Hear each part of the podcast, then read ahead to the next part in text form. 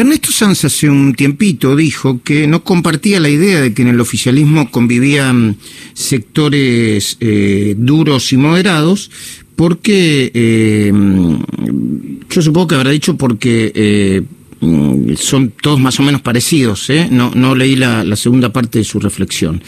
Luego, cuando le preguntaron en algún momento cuánto tiempo demora esto en explotar, o cuando él se preguntó cuánto demora esto en explotar, Alberto Fernández le respondió en una extensa entrevista que dio el fin de semana pasado y dijo, ¿cuánto falta? Lo que falta es que alguien como Ernesto Sanz sea presidente para que explote todo. Bueno, independientemente de las cuestiones personales, vamos a hablar con Sanz de políticas. Ernesto, ¿cómo va? ¿Qué tal Luis? Buenos días, un gusto. Igual. Ernesto, eh, ¿qué, ¿cómo caracterizaría hoy este momento del país y del gobierno en el país? Bueno, el, gobierno no es algo distinto a lo que vivimos eh, durante 12 años en la década pasada, del 2003 al 2015. Es un gobierno que tiene una impronta y un ímpetu eh, muy particular que lo define la vicepresidenta de la Nación eh, y, que como en aquella época se trata de un modelo de acumulación de poder. El, gobierno intenta acumular poder el problema es que como en aquella década eh, se acumula poder sin un sentido, sin un objetivo, mucho menos un propósito loable, y finalmente todo ese poder que se va acumulando termina por fagocitarse al propio gobierno, por eh, perjudicar a la sociedad argentina y termina como terminó en el en el 2015, ¿no? Que a un pasito de, del precipicio. Eh, es, estos, estos son los modelos que se agotan solo en la acumulación de poder. Hoy este gobierno tiene un enorme poder, enorme, enorme poder. Eh, Luis, eh, si vos mirás que eh, el, el, Estado en general, y cuando hablo del Estado hablo de las tres jurisdicciones, ¿no? Nación, provincia, municipio, tiene solamente hoy una fuente generadora de recursos que es la maquinita de hacer billetes y eso lo tiene el gobierno nacional con esa maquinita, con esa fuente, está hoy distribuyendo y administrando la relación con las provincias, con esa maquinita está distribuyendo eh, en, el mundo económico a través de los ATP a las empresas y con esa maquinita distribuye los planes sociales, las, el IFE, la AUH, etcétera. Es decir, que es un gobierno que con un solo instrumento, que además es un instrumento falso, artificial, porque la maquinita de hacer billetes no, no genera desarrollo alguno, pero está eh, interviniendo con enorme poder en todas esas áreas. ¿no? Si a eso le sumas la pauta publicitaria nacional, que es una herramienta de poder, una fenomenal herramienta de poder, te encontrás con una concentración y acumulación de poder. Ahora la pregunta es, ¿lo está usando para el beneficio de la sociedad? No, lo está usando para llevar adelante un programa de desarrollo, un programa de crecimiento. No, ¿Para qué lo estoy usando? Bueno, eh, para acumular poder, es un perro que se muerde la cola, ¿no? Mm. Ahora, eh, lo que, bueno, curioso no es, lo que es paradójico es que la, mm, bueno, los analistas clásicos y elegantes le llaman polarización, ¿no? O intento de polarización. Pero yo digo, la, la especie de furia que hay de parte de Cristina es para, digamos, es personal, eh, tiene que ver con las causas judiciales y, y, cada vez que se mueve en esa dirección, no solamente no plantea una agenda este, colectiva, sino que lo termina perjudicando a Alberto eh, o, o, al presidente y yo creo que también al país. Eh, ¿Cuánto puede durar esto así? ¿O puede durar los cuatro años? Ah, es muy difícil eh, aventurar eso eh, porque, eh, a ver, el, el, deterioro es paulatino, el deterioro es progresivo y, y uno nunca sabe de, de, tiempos o de plazos. Lo que sí es cierto es que todos los días se advierte un signo más de deterioro, cuando por otro lado, es muy cierto lo que está diciendo, el propósito de un modelo como este, de este tipo, porque ya lo tuvieron, es eh, exterminar al, al, adversario, al enemigo. O sea, el propósito no es un diálogo, un acuerdo, un consenso o un equilibrio institucional o un equilibrio electoral. Vamos por todo, vamos a, exterminar al, al, adversario y eso, eso lo pretendieron hacer eh, en la década pasada. Estuvieron a punto de instaurar en la Argentina el régimen de partido único allá por el 2011. No sé si te acordás, cuando gana Cristina con el 54% de los votos, dos días después mm. se sube a la tribuna y eh, dice aquella frase vamos por todos. claro, vamos por mm. todos. Eh, habían dejado a la oposición muy, muy atrás, la oposición estaba totalmente fragmentada, una elección donde habían habido siete candidatos a presidente de la, oposición, el segundo, Wiener, había salido a más de 40 puntos, yo en, yo en aquel momento era senador, presidente de bloque, miraba hacia, hacia adelante bueno, se viene el PRI de México, ¿no? ¿Te acordás? El PRI que gobernó solo solo durante 70 años. Bueno, gracias a Dios ocurrieron otras cosas y el sistema político se equilibró, pero en realidad en el fondo el propósito es siempre eso, eh, es, es avanzar, avanzar, avanzar, no tener nadie en el camino. Y ahora han vuelto con ese mismo propósito, pero con una dosis emocional muy complicada, que es el ánimo de revancha, ¿no? El ánimo de venganza. Entonces, este, vos te encontrás con un cóctel eh, francamente este, complicado. ¿Y la oposición? Bueno, mira, por otro, eh, esta es la buena noticia, buena, digamos, buena eh, en, teoría, habrá que ver si en algún momento se convierte en, algo en la práctica. La buena noticia es que por primera vez vos tenés en la Argentina un sistema político con dos grandes fuerzas, la que gobierna es una, pero la oposición es una sola también, no hay fragmentación. Eh, la oposición hoy está representando más o menos a la totalidad del electorado opositor. Está bien, uno podrá decir, eh, ahí hay gente que está por miedo al kirchner, todo lo que quiera. Es lo mismo que cuando uno analiza el 41% del año pasado. ¿Es, ¿Es, un 41% todo de Juntos por el Cambio? No, no. Hay mucha gente que votó en contra del kirchnerismo, votó por, por temor, por, por seguridad, bueno, lo que sea. Pero lo cierto es que hoy en la representación política tenés una sola fuerza.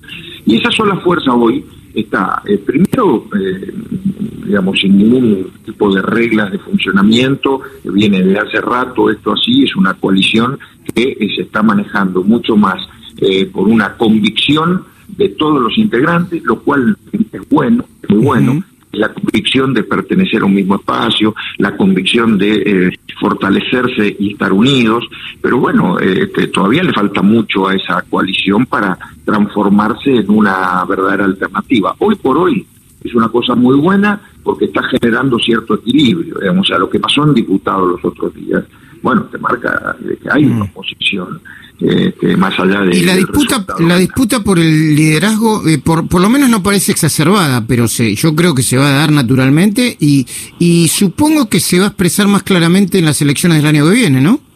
Sí, yo creo lo mismo, yo creo lo mismo. Yo, eh, eh, desde el principio de año muchos se preguntaban, bueno, necesitamos un liderazgo. Yo siempre dije lo mismo.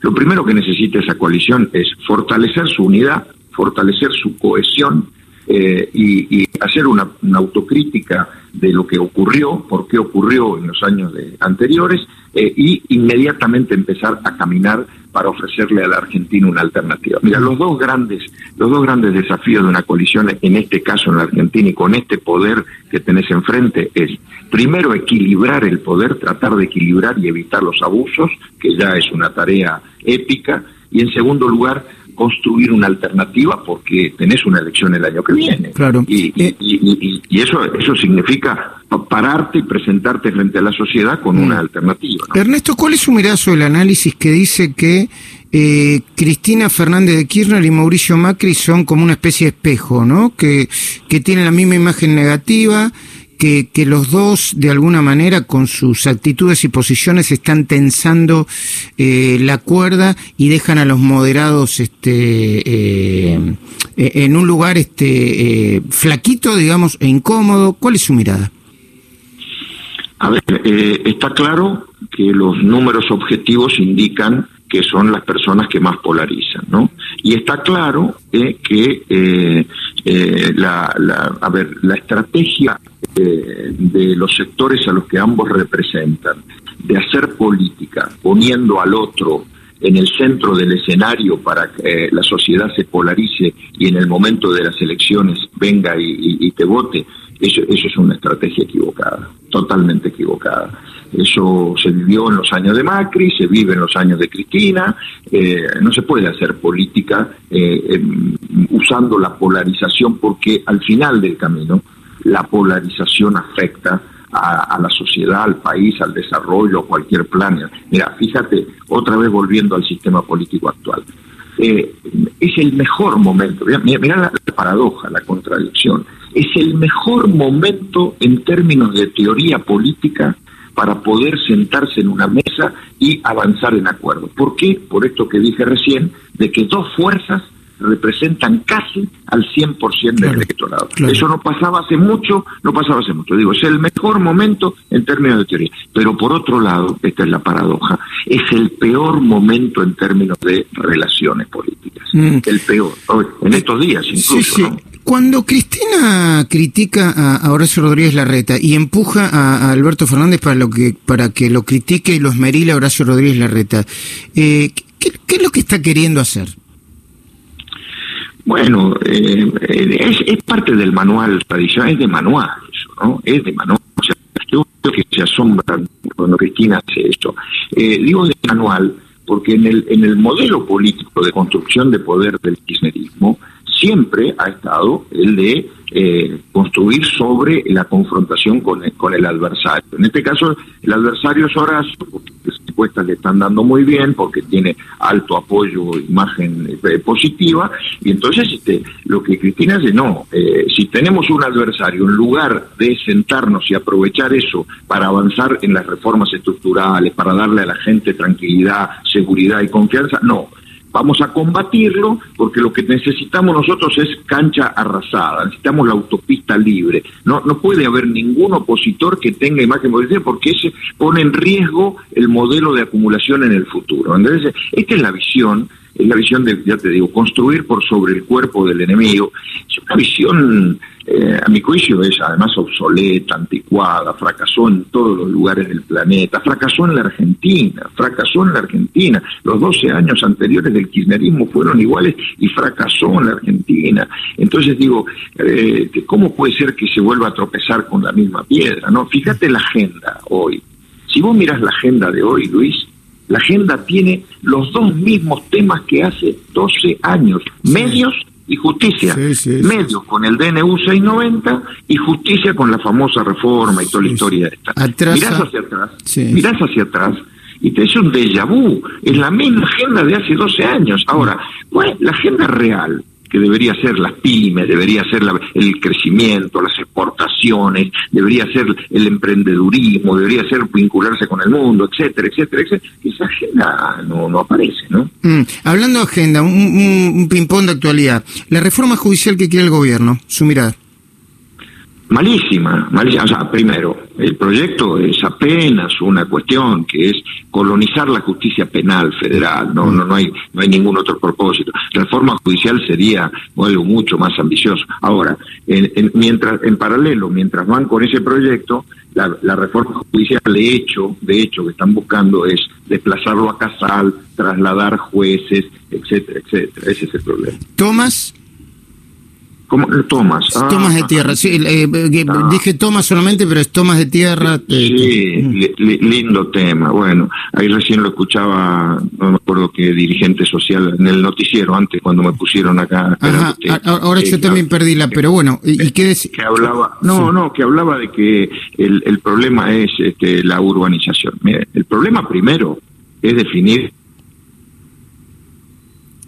Ay, sí. Hola. Hola. Hola. espero. Hola. Bueno, no importa.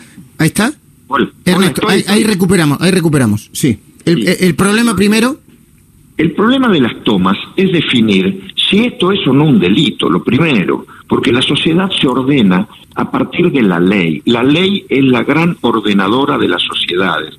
Y cuando ocurre un episodio de esto, lo primero que hay que analizar, ¿esto está a favor o en contra de la ley? Esto se ha hecho dentro de la ley o fuera de la ley. A partir de ahí, de definir si esto está dentro o fuera de la ley, después empecemos a ver cuál es la causa.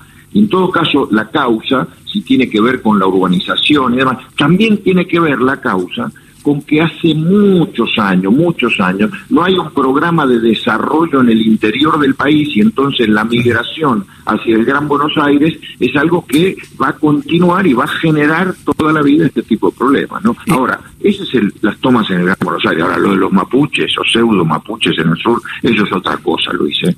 Eso es otra cosa. No hay más que escucharlo al senador Beretilnec, que fue gobernador de Río Negro, para darse cuenta que es lo que hay ahí, o al, actual intendente Bariloche. Eso es una vergüenza. Claro, quien hablaba en el servicio informativo de CNN Radio Argentina era o es Emilio Pérsico. ¿eh? Eh, sí, él decía, él hablaba de la urbanización, yo estoy de acuerdo, pero previo a eso, hay que definir si esto es legal o no, porque si no nos estamos acostumbrando a que la ley pasa a un segundo plano en un país. Cuando la ley pasa a un segundo plano, este es, un problema complicado. ¿Economía? ¿La economía actual y la que se viene después de la pandemia?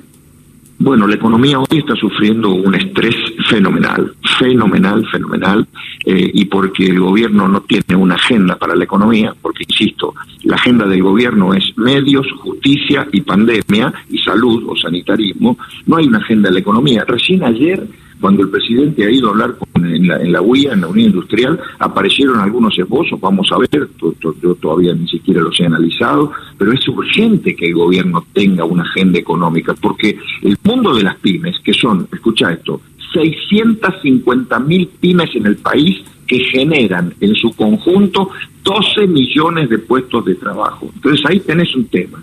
No es acá, no estamos hablando en épocas normales de generar nuevos trabajos. Estamos hablando de sostener el que hay, que se está cayendo a pedazos.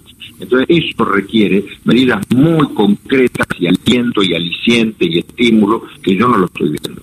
Bueno, hay muchos temas para hablar, como la seguridad y la educación, pero no tenemos tanto tiempo. Hacía mucho tiempo que no hablábamos, por eso lo hicimos agenda semiabierta, digamos, ¿eh? por falta de tiempo. Gracias, Ernesto.